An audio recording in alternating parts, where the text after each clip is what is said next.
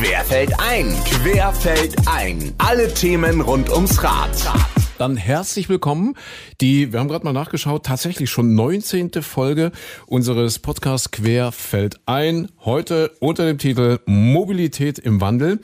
So, und jetzt äh, haben wir ganz viele akademische Grade. Also ich äh, freue mich erstmal auf und über Professor Dr. Christian Rudolf von der TH, also der Technischen Hochschule Wildau. Christian, wir haben uns gerade eben schon auf das Du geeinigt. Herzlich willkommen hier bei uns in der Runde. Ja, auch von mir. Vielen Dank für die Einladung und schön, dass, ich, äh, dass wir hier zusammen uns unterhalten. Und vom Professor Doktor zum Dr. Robert Peschke, CEO Little John Bikes. Robert, hallo und äh, auch dir natürlich nochmal herzlich willkommen. Aber du bist ja quasi der Gastgeber, ja. Ja. ja, schönen guten Morgen in die Runde. Danke, André.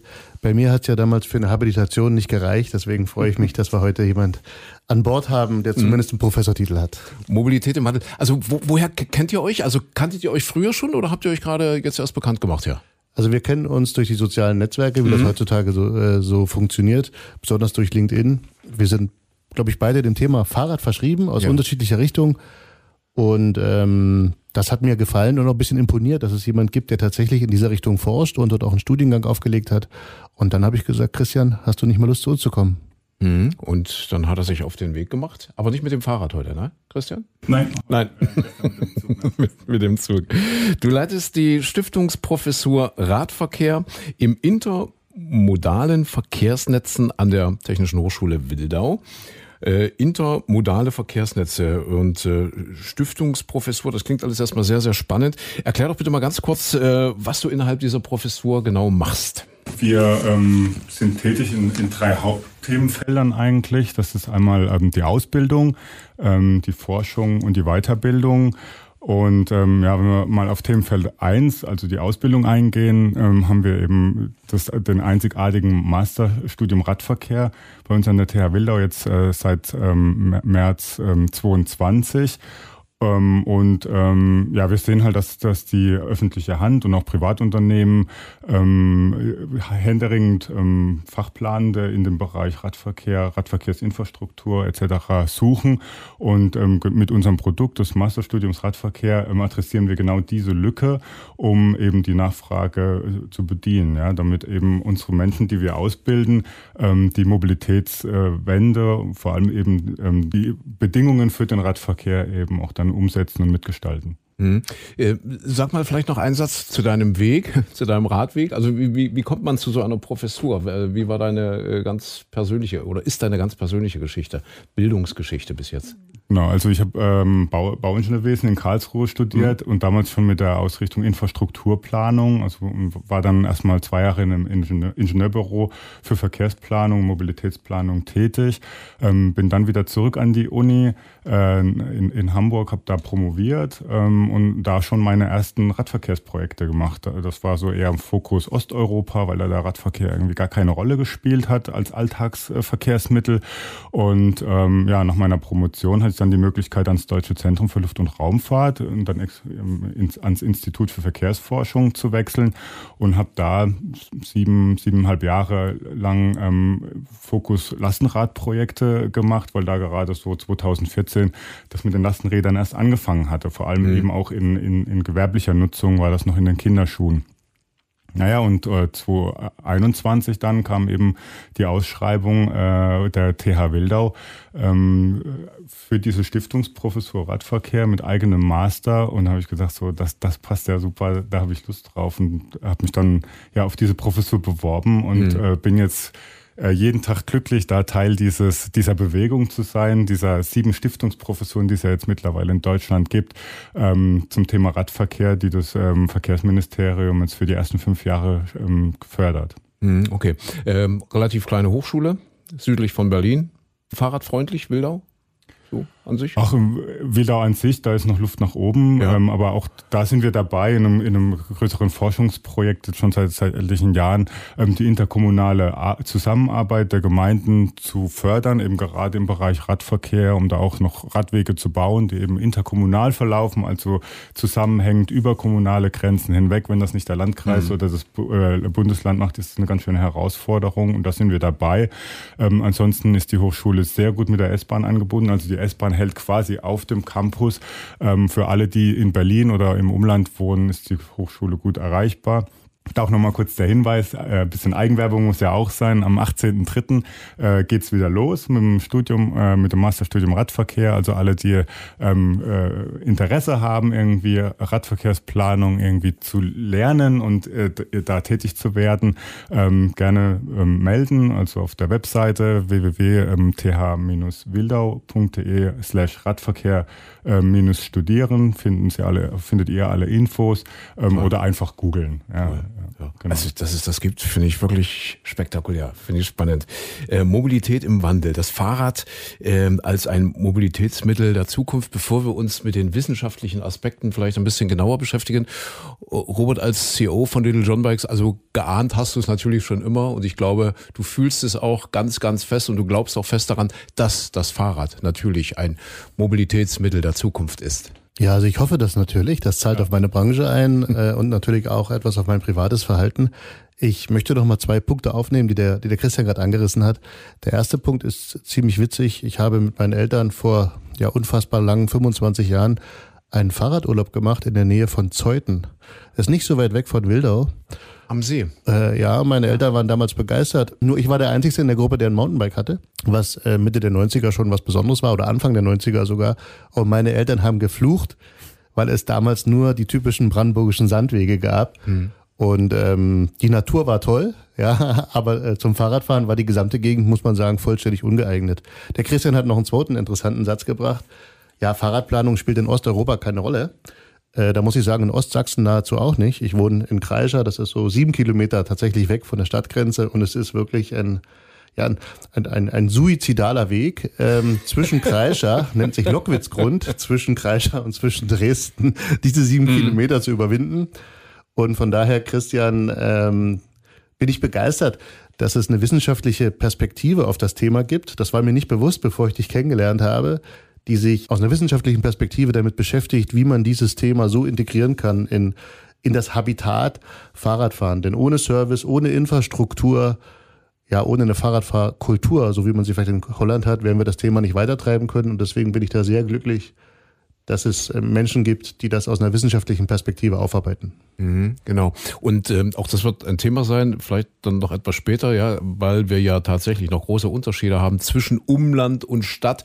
Ich darf ja, also wir sind ja hier drei Radfahrenthusiasten. Ich darf sagen, dass ich auch in diesem Jahr wieder Schirmherr sein darf bei der AOK, bei der Aktion mit dem Rad zur Arbeit. Das heißt, in den Städten sieht das ja schon ganz anders aus. Da bringen wir ja wirklich Millionen Menschen auf die Räder, die sagen, ich lasse das Auto stehen und äh, mache die zehn Kilometer, fünf hin, fünf zurück, jeden Tag mit dem Fahrrad. Äh, aber das äh, funktioniert ja im Umland unter Umständen eben noch nicht so einfach. Aber lass uns zurückkommen, ja, tatsächlich zur wissenschaftlichen Perspektive. Christian, ja, Fahrrad als Mobilitätsmittel der Zukunft. Ihr erforscht das, du erforschst das und du sagst, jawohl, Daumen hoch, das wird. Dem Fahrrad steht eine rosige Zukunft bevor. Ähm, ja, also ich, ich hoffe das und weil, weil das äh, Fahrrad hat eben ganz, ganz viele positive Aspekte auch für, für unsere Gesellschaft und für, für unsere Zukunft. Also auf, auf einer Metaebene vielleicht mal betrachtet. Ähm, die Dutch Cycling Embassy ähm, hat auf ihrer Webseite eben das mal zusammengefasst, dass der Radverkehr ähm, insgesamt elf der 17 Nachhaltigkeitsziele der Vereinigten Nationen, also diese SDGs, Sustainable Development Goals, ähm, direkt oder auch indirekt adressiert. Also da schon mal auf, auf so einer Metaebene irgendwie betrachtet, ist das Fahrrad irgendwie ein unheimlich gutes Medium, irgendwie auch nachhaltig äh, Mobilität zu ermöglichen. Also da komme ich gleich noch dazu. Ähm, mhm. was bedeutet das Fahrrad in unseren Gefilden? Also wenn man, ähm, wenn Menschen das Fahrrad als Alltagsfahrzeug eben mehr nutzen und das Auto öfter stehen lassen, ja, hat es natürlich Auswirkungen auf unsere Gesellschaft und den öffentlichen Raum. Fahrradinfrastruktur braucht weniger Platz, braucht weniger Geld, braucht weniger Ressourcen. Also stehen diese Ressourcen wieder für andere Dinge zur Verfügung, zum Beispiel eben Grünflächen, ähm, Thema ähm, mhm. Schwammstadt. Ja, das, wir brauchen ja auch Flächen, die, die eben ähm, Wasser äh, in Starkregenereignissen aufnehmen. Man kann Spielplätze, Aufenthaltsbereiche etc. Ähm, ähm, gestalten. Ähm, der, der Lärmpegel sinkt. Ja, das Fahrrad ist inklusiv, also Also Menschen allen mhm. Alters können das Fahrrad nutzen als Fortbewegungsmittel, auch Kinder, man braucht keinen Führerschein, es ist sehr niedrigschwellig, ich brauche irgendwie keine großen Kosten. Ähm, und, ähm, und so bietet eben das Fahrrad eben eine, eine, Alternative zum Pkw. Gerade auch die Bewegung von Lastenrädern ja, ähm, ist doch sehr, sehr gerne genutzt von, von Familien irgendwie für ihren Alltag, um zur Kinderlogistik. Ist halt einfach super praktisch, irgendwie Kinder damit zur Kita zu bringen und dann weiterzufahren. Und ähm, auch in, in der, im Business-to-Business-Bereich, also mit den Schwerlastfahrrädern, hat sich da doch einiges getan. Also die Branche hat sich unglaublich mhm. professionalisiert.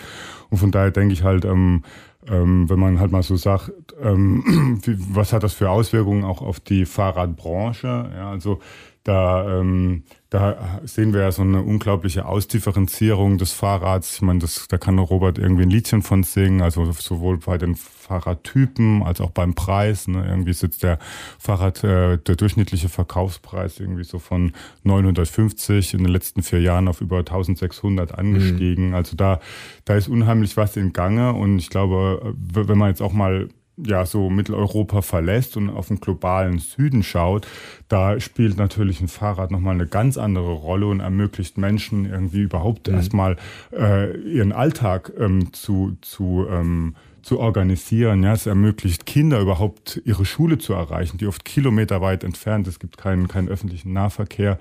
Also da ähm, dann nochmal auf diese ähm, Nachhaltigkeitsziele eingegangen. Ne? Also es ist, wir, wir betrachten ja nicht nur den Radverkehr hier in Europa und in Deutschland, sondern eben auch mal, wir müssen global drauf schauen. Und da, da ist eben das Fahrrad meines Erachtens auch gerade jetzt mit dem Elektromotor ein, ein, ein wunderbares Zukunftsfahrzeug. Mhm. Also ich habe so, so ein bisschen das Gefühl, äh, dass da gerade so ein bisschen ein Kulturkampf ausbricht. Also wir sehen das jetzt aktuell. Autofahren wird ja zumindest in den großen Städten immer unattraktiver. Es gibt jetzt das aktuelle Urteil in Paris, wo man für SUVs das Dreifache an Parkgebühren zahlen muss und so weiter und so fort. Das ist ja eine Tendenz, die sich meines Erachtens fortsetzt und nicht nur äh, in, großen Weltstädten wie Paris. Parallel dazu das Fahrrad, wo ich glaube, oder das ist zumindest mein Eindruck, äh, sich tatsächlich im Bewusstsein der Menschen diese Idee tatsächlich schon verankert hat. Ja, es ist viel viel vernünftiger, viel cleverer, viel klüger, viel gesünder und so weiter und so weiter, günstiger, billiger. Also ganz, ganz viele Argumente, die für das Fahrrad sprechen. Allerdings äh, ist eben auf der anderen Seite auch wieder äh, die Tatsache gegeben, dass sich Städte, habe ich den Eindruck, sehr schwer tun. Zum Beispiel Fahrradstreifen, Fahrradwege etc. zu gestalten oder das, was Robert gerade sagt, jetzt äh, suizidale Wege vom Umland in die Städte rein, ja, dass man sagt, um Gottes Willen, wie, wie kann das funktionieren, wo man ja über Fahrradautobahnen inzwischen spricht. Wie weit ist da dieser Gedanke, diese Idee, dass äh, das Fahrrad als Mobilitätsmittel der Zukunft eigentlich die bessere Option ist, wie weit ist das angekommen in der Politik? Er geht ja da auch rein so in die Forschung, sagt ja auch, okay, da äh, öffnet sich langsam was äh, oder ist äh, gerade in Deutschland immer noch das Automobil ganz vorne als äh, mhm. Mobilitätsweg? Ja, also in, in der Politik ist das angekommen. Ja, mhm. das Ministerium hat ja mit dem neuen nationalen Radverkehrsplan 3.0 auch, auch ähm, spannende ähm, ähm, Zeichen gesetzt und, und Ziele verfolgt. Auch, auch Berlin mit dem 2018 verabschiedeten Mobilitätsgesetz hat ja da einen Meilenstein geschaffen, wie, wie kein anderes Bundesland meines Erachtens. Jetzt äh, Donnerstag vor zwei Wochen ist das äh, Mobilitätsgesetz in Brandenburg verabschiedet worden. Ähm, auch hier ganz anders geartet als das Mobilitätsgesetz in Berlin, weil eben einfach Flächenland eine ganz andere Herausforderung als jetzt diese sehr, sehr dichte äh, ähm, dichte Stadt wie Berlin. Ähm, aber ja, also es ist, so wie du sagst, es ist sehr stark politisiert. Ja, ich glaube auch, dass wir eine Entpolitisierung der Mobilität und des Verkehrs brauchen in Deutschland, ähm, um, um den Radverkehr irgendwie voranzubringen. Weil momentan äh, wird damit auch Politik gemacht. Wir haben es erlebt in der, in der letzten Wahl in Berlin. Ja, Friedrichstraße war irgendwie in aller Munde. Darf man da jetzt mit dem Auto reinfahren oder nicht? Und ähm, wenn man mit den Kollegen in Holland spricht, da ist eine vollkommene äh, Miss äh, also Unverständnis, warum Verkehr und Mobilität und vor allem der Radverkehr in Deutschland so stark politisiert wird. Und ähm, da sind eben alle, äh, äh also Politiker aller, aller jeder Couleur quasi ähm, ähm, haben einen, einen, als Common Sense so das Ziel, ja, also den Radverkehr müssen wir stärken, um eben dann auch eine, eine bessere also bessere, sicherere Gesellschaftsräume zu schaffen. Mhm. Ja, und ich mhm. glaube, da müssen wir auch in Deutschland hinkommen. Und, und, dann können wir auch irgendwie sachlich über das Thema diskutieren und dann können wir auch über äh, Mittelverwendung ähm, sprechen etc. Also aber du hast recht, ne? Momentan mhm. ist es so, dass es sehr politisiert ist und, und ja. sich da Deutschland auch irgendwie im Weg steht. So ein bisschen Kulturkampf. Äh, Robert, äh, inwieweit beschäftigt sich die Branche mit dieser strategischen Entwicklung oder ihr ganz konkret als Little John Bikes? Ja, also es gibt, es gibt unterschiedliche Initiativen, dass die Branche versucht, zumindest politisch ähm, Einfluss zu nehmen. Getrieben ist das meistens durch die Hersteller, auch durch den ein oder anderen Leasinganbieter ist das getrieben, dort, ja, ich sag mal, Lobbyarbeit zu machen. Der Handel selber ist, das habe ich schon ein paar Mal dargestellt, so stark atomisiert mit seinen 5, 6, 8.000 Marktteilnehmern, dass es ziemlich schwierig ist, dort ja, ich sag mal, eine, eine Systematik aufzustellen, in der man, in der man ganz äh, gezielt äh, versucht, ähm, Lobbyarbeit zu machen. So, es gibt also Initiativen. Wir unterstützen als Unternehmung auch die ein oder andere Initiative. Zum Teil spielen dort noch Partikularinteressen eine Rolle, weil zwischen Industrie und Handel und Leasinganbietern sind die Ziele, ich sag mal, zum Teil so inkongruent, mhm. dass man das noch nicht schafft, so zu koordinieren, um, um tatsächlich eine Mentalitätswende herzustellen. Wir brauchen nicht nur in der Politik, sondern in der gesamten Gesellschaft eine, eine Mentalitätswende. Wir sind, glaube ich, eine uneingeschränkte ja, Autofahrernation. Wir sind alle so sozialisiert. Ich, ich würde mich dort nicht ausschließen und André dich wahrscheinlich auch nicht, ähm, obwohl wir beide einen sehr positiven Bezug haben zum Fahrrad und das Fahrrad auch nutzen, sind wir sozialisiert als, als Autofahrer. Ich glaube, es gibt wenige Länder, in denen das Statussymbol Auto so wichtig ist, ähm, wie das bei uns im Mittelstand wichtig ist. Ja, ähm, sicherlich gibt es auch in anderen Ländern in Osteuropa noch Statussymbole, die ganz anders aussehen, wie, wie das bei uns der Fall ist. Aber im Mittelstand gehört einfach der Passat oder der Audi, der gehört mhm. einfach vor die Tür. Vielleicht auch ein BMW oder ein Mercedes. Das bedeutet, wir, wir stehen vor einem fundamentalen Wandel und der beginnt für mich in der Schule. Der beginnt für mich in der, in der Mobilität, wie kommen Kinder in den Kindergarten, wie kommen Kinder in die Schule und setzt sich eben dann über eine wissenschaftliche Perspektive fort. Und das ist ein Mentalitätswandel, ein Kulturwandel, der bedeutet Veränderung. Ja, wie gehen Menschen mit Veränderungen um? Unterschiedlich. Ähm, es gibt einen wesentlichen Teil, der versucht, Veränderung zu verhindern. Es gibt Ängste, ähm, es gibt Vorbehalte. Es gibt aber auch, und das ist meine Beobachtung, ähm, immer mehr Menschen, die, die verstehen, dass die Ressourcen auf unserem Planeten begrenzt sind und dass Fahrradmobilität ein Teil, wie, wie groß der auch immer tatsächlich dann ist, aber ein Teil dazu sein kann, ähm, mhm. dass wir einfach ressourcenschonender umgehen mit unserem Planeten.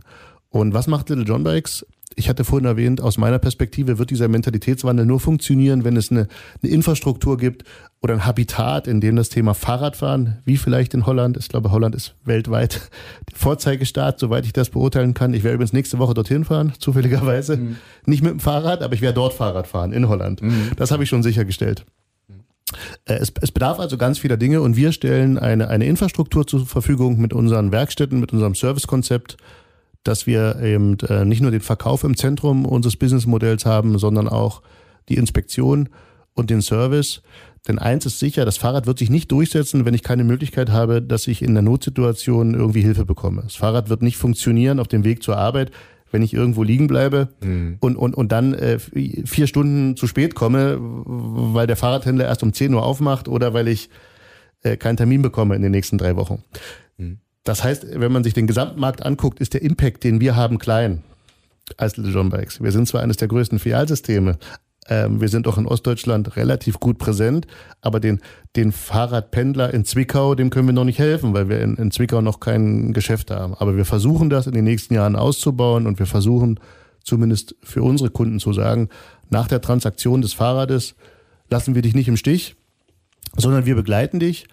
Und ähm, das gleiche machen wir mit allen Leasing-Anbietern in Deutschland. Wir sind einer der stärksten Servicepartner aller wesentlichen Leasingpartner. Wir sind, haben eine, eine, eine markenoffene Werkstatt, also jeder Kunde ist bei uns willkommen, egal ob er bei uns das Fahrrad gekauft hat oder nicht. Wir haben Systeme und Prozesse, dass wir auch schaffen, sehr zuverlässig Werkstatttermine im Sommer und im Frühjahr anzubieten, was für viele Marktteilnehmer eine Herausforderung ist. Wir haben erst in diesem Monat unsere, unseren digitalen mh, hm, Werkstattbuchungsprozess eingeführt. Das heißt, äh, jeder Kunde kann on the fly mobil seinen Werkstatttermin buchen. Der nächste Schritt wird sein, dass er offene Werkstatttermine auswählen kann in verschiedenen Standorten. Das heißt, wir versuchen als Unternehmung die Nutzung dahingehend zu begleiten, dass es nicht ein Pain ist, auf das Fahrrad mhm. umzusteigen. Also die Nutzung zu erleichtern. Ja, weil ja, manchmal ist das Wetter ja, schon ein Pain. Ja, ja, da gibt es aber genügend Hersteller, die mittlerweile in der Lage sind, auch Funktionsbekleidung herzustellen, die diesen Pain zumindest mhm. lindern. Fahrrad wird nur funktionieren, wenn es Spaß macht, wenn es sicher ist und wenn ich mich darauf verlassen kann, dass ich mindestens mit der Zuverlässigkeit äh, wie mit dem Auto ankomme an meinem Ziel. Wenn wir das hinbekommen, wird es automatisch einen Mentalitätswandel geben. Ähm, denn jeder von uns ist auf der Suche nach Bewegung, jeder von uns ist auf der Suche nach Erlebnis, jeder von uns ist auf der Suche nach Abschalten. In einer komplexeren Welt suchen ja. Menschen immer mehr die Möglichkeit abzuschalten. Und alles das kann man auf dem Weg zur Arbeit und von der Arbeit machen, auf dem Fahrrad. Toll, Stichwort Selbstoptimierung. Das heißt, äh, Christian, wenn wir es nochmal zusammenfassen, es ist praktisch eine hybride Entwicklung. Ja, einerseits kann die Politik, sollte, muss die Politik, und das ist ja ansatzweise tatsächlich schon im Entstehen, beziehungsweise ist schon passiert, entsprechende Rahmenbedingungen schaffen. Andererseits kann eben wirklich jeder selbst auch etwas dafür tun, die Mobilitätswende bei sich im Kopf anzuschieben. Ja und nein. Ja. Also ich, ähm, klar ist es deine Entscheidung, ob mhm. du morgens aufs Fahrrad steigst oder nicht. Ja, aber ähm, so, so wie das Robert jetzt schon gesagt hat, so wie du es eben jetzt in der Frage schon angeklungen, angeklungen hast, die Politik und die öffentliche Hand, die müssen eben die Rahmensetzung setzen. Ja? Mhm. Und das heißt, wir müssen sichere Infrastrukturen bereitstellen, damit die Menschen überhaupt ja. das Fahrrad sicher nutzen können. Ja? Also du hast vorhin schon gesagt, ne, zwischen, äh, zwischen zwei kleinen Kommunen, irgendwie eher ländlich geprägten Räumen, da gibt's dann nur diese eine Landstraße. Und es gibt überhaupt gar keinen sicheren Radweg oder keinen separaten mhm. Weg. Das heißt, ich muss mir als Radfahrer äh, mit dem Schwerverkehr, mit dem Schwerlastverkehr ja. irgendwie die Straße teilen. Und ähm, jeder kennt das Gefühl, wenn ein LKW mit 100 an einem vorbei vorbeirast irgendwie und dann vielleicht noch nicht mal die zwei Meter Abstand, ähm, mhm. die jetzt einzuhalten sind, ähm, einhält. Und ähm, das, das mache ich vielleicht mal, ja, aber mit meinen Kindern mache ich das bestimmt ja. nicht, ja. Und, äh, ähm, und, da, und da sehe ich dann schon die öffentliche Hand in der Pflicht, eben hier was zu tun.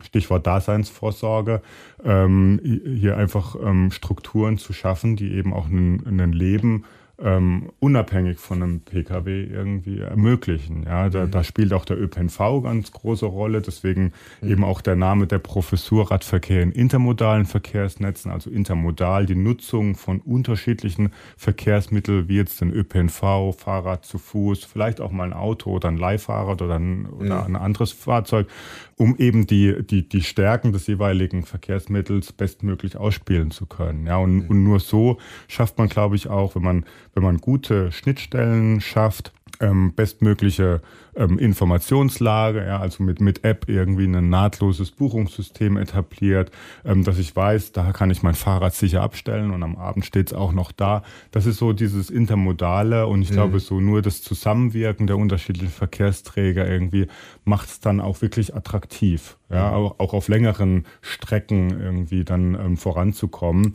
Und ähm, gerade Stichwort äh, längere Strecken und, und, und ländlicher Raum, also jetzt mit den, mit den Werkzeugen, nenne ich es mal, ja, wie Fahrradschnellwege, ähm, haben wir jetzt ja tolle Tools, irgendwie Kommunen auch miteinander zu verbinden und, und mit Elektrorädern ähm, kann ich dann eben auch in relativ kurzer Zeit größere Strecken ähm, mhm. zurücklegen. Und so wird dann irgendwann ein Schuh draus. Ne? Aber ja, also ähm, klar ist es deine Entscheidung, aufs Fahrrad zu steigen oder nicht. Aber mhm. erstmal muss auch Infrastruktur vorhanden sein, mhm. die sicher nutzbar ist.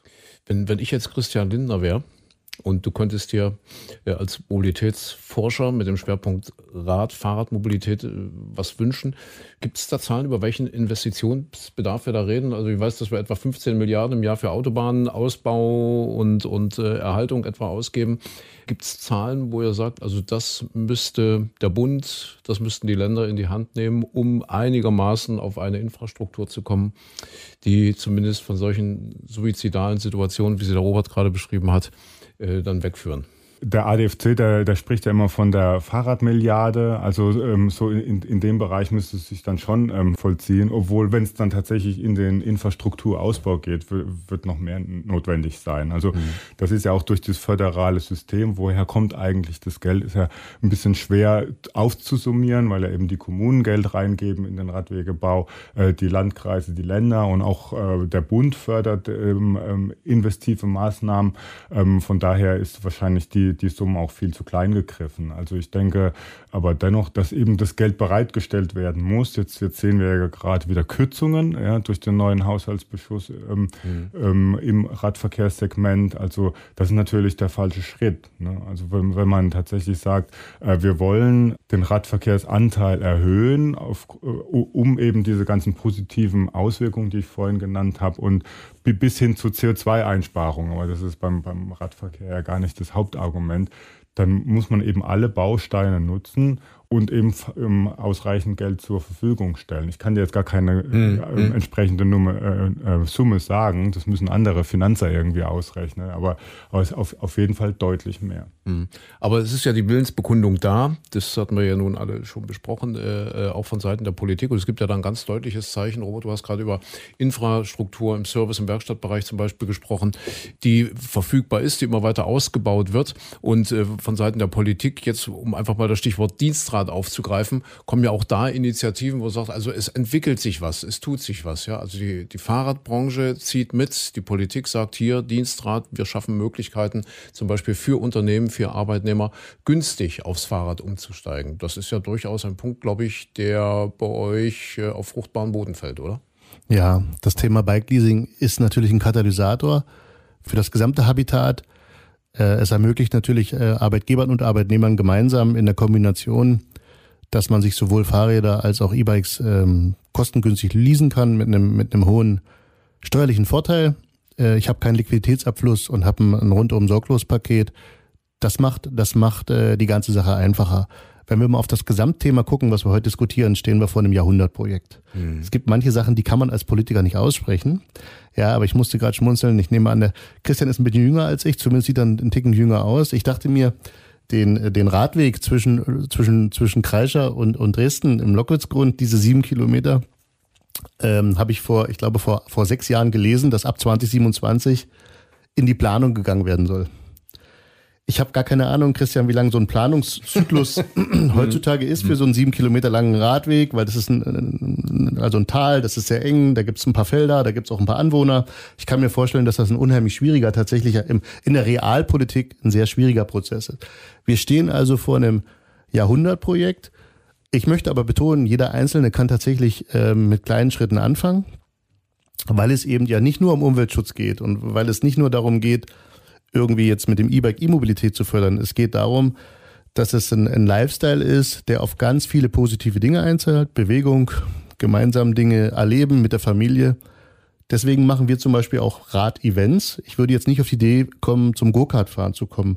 Vor vielen Jahren bin ich noch auf so eine Idee gekommen. Warum? Weil Go-Kart-Fahren ist einfach geil. Ja, es ist maskulin. Mhm. Man kann sich messen.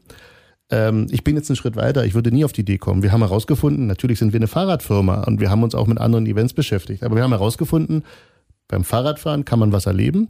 Man kann sich körperlich auspowern. Das haben wir beide auch schon miteinander erlebt, ja. André, auf dem Weg äh, nach Venedig. Du kannst dich aber unterhalten. Wie viele Stunden haben wir uns unterhalten auf dem Weg nach Venedig, von Salzburg nach Venedig?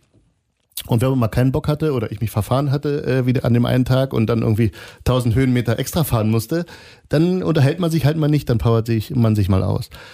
Das bedeutet, das Fahrrad ins Zentrum rücken, ähm, ausdrücken, es ist ein Jahrhundertprojekt, aber jeder Einzelne kann anfangen. Das ist mein Ansatz. Und wenn jeder ein bisschen was macht, wir die Infrastruktur, der Christian gibt ganz viel äh, Theorie, äh, die er ummünzt in praktische Vorschläge. Mhm. Die Politik versucht, im Budget, was möglich ist, ähm, Gelder frei zu machen. Die Unternehmen fördern das Thema Bike Leasing. Und jeder, der, der Verantwortung trägt für Kinder, sorgt dafür, dass es ein natürliches Fortbewegungsmittel ist in der Jugend. Ähm, da haben wir ganz viel selber in der Hand. Denn, denn ja. ähm, ich, ich glaube, wir drei kommen aus einer Generation zu wissen, wie das ist, dass man von seinem Fahrrad abhängig ist. Christian, dich kenne ich nicht gut genug, aber ich gehe davon aus, dass du vielleicht ähnlich wie André und ich als Zehnjähriger einfach drei Viertel deiner Zeit auf dem Fahrrad verbracht hast nach der Schule ähm, weil ich kannte keine andere Mobilität. Also bei uns damals stand auch kein Auto vor der Tür, André. Nee, bei uns auch nicht. Nee. Wie war das nee, in Köthen? In Köthen war das genauso, ja. Viel, ja. viel Fahrrad, ja. So, ähm, in, den, in der DDR mhm. wurden die Autos auch weggeschlossen, weil sie so teuer waren, dass, äh, dass zumindest unter der Woche in der Garage standen. Mhm. Es gab nur das Fahrrad, darum hat man sich gekümmert. Wir konnten einen Schlauch wechseln, zur Not auch mal die Kette auflegen und im allergrößten Notfall vielleicht sogar mal ein Kettenblatt wechseln. Da möchte ich gern hin. Und ich, ich sehe, dass, ähm, dass das in Holland möglich ist, dass die ganze Nation verstanden hat, es ist jetzt keine Rieseneinschränkung, sondern mhm. es ist ein Lifestyle, der sehr positiv auf viele Dinge einzahlt. Und das ist das, was ich mir wünsche. Und es ist ein Jahrhundertprojekt. Da sind die Holländer einfach 50 oder 70 oder 100 Jahre weiter mit den Fahrradgaragen, mit den, mit den äh, Fahrradwegen, mit der Infrastruktur, die sie haben. Und wenn wir dort jedes Jahr ein bisschen dran arbeiten aus verschiedenen Richtungen, dann werden das vielleicht unsere Kinder oder unsere Kindeskinder werden das erleben. Mhm. Und darauf freue ich mich. Weil das ist ein sehr positiver Prozess. Es gibt viele Prozesse, um die ich mir mehr Sorgen mache, als um den Prozess des Fahrrades. Vielleicht ist es nicht die Geschwindigkeit, die wir uns wünschen, aber es wird in die Richtung gehen, weil ich kenne gar keine Alternative.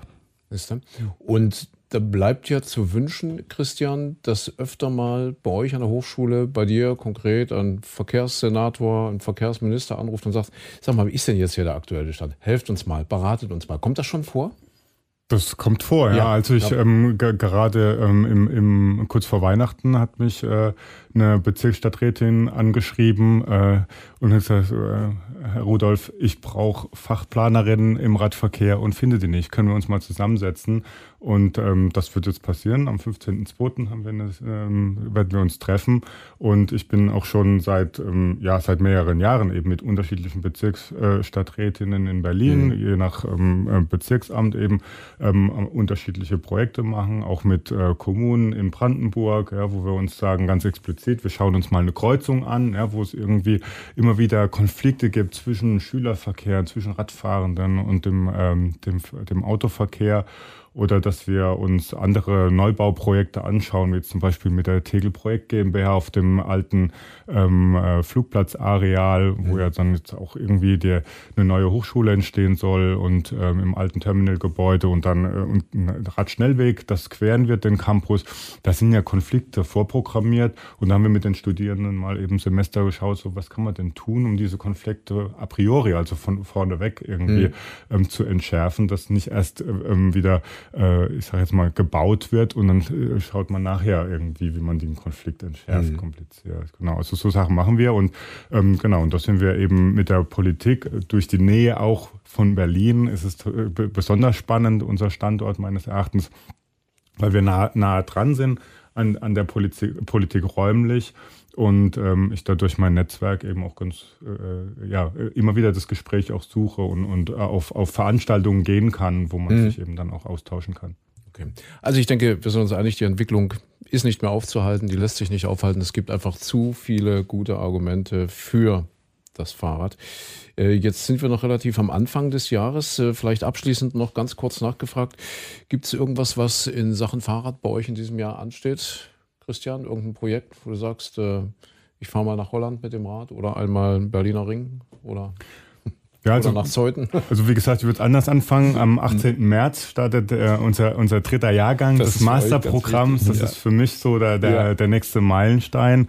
Ähm, meldet, meldet euch gerne, wenn mhm. ihr Lust äh, bekommen habt, jetzt durch den Pod Podcast da mitzumachen. Radverkehr kann man auch studieren. Ja, das ist immer so der, der Slogan. Ähm, wir werden ein paar coole Fahrradprojekte, also Forschungsprojekte starten können dieses Jahr durch Förderung eben durch die öffentliche Hand. Und, ähm, und ich hoffe, dass ich äh, diesen Sommer auch mal wieder einen Alpencross schaffe mit meinem Rennrad, äh, solange, soweit mein Knie das zulässt. Das mhm. macht mir irgendwie gerade ein bisschen Probleme. Okay, wenn du da Hinweise brauchst, frag Robert und mich. Ja, wie gesagt, wir haben das dann doch immer mal schon gemacht, den Alpencross. Robert, steht bei dir was an? Ja, ich fahre am Samstag mit dem Auto nach Holland. Holland, richtig. Ja, ja. und werde dort nächste Woche Mittwoch ja in meinem Urlaub ähm, die Firma Cannondale besuchen. Das Europa-Headquarter ist dort und dort werden wir auch natürlich ein bisschen Fahrrad fahren. Mhm. Ich bin schon gespannt, wie man in Holland so Mountainbike ähm, fahren wird. Äh, zumindest wurde mir das ganz groß an, angekündigt. Ähm, ja, das ist jetzt das, was ich mir nächste Woche vorgenommen habe, in dem ich fahre dort nicht in Urlaub, um dort Fahrradgaragen zu fotografieren, aber zumindest werde ich auch wie immer den einen oder anderen Fahrradladen mir anschauen. Der, der Markt in Holland ist nochmal ganz anders wie der deutsche Markt. Ähm, ja, noch mehr zerklüftet als der deutsche äh, Fahrradhandelsmarkt. Aber man kann dort was lernen, indem man sich einfach anschaut ähm, und ein Gefühl dafür bekommt, wie macht das eine andere Nation.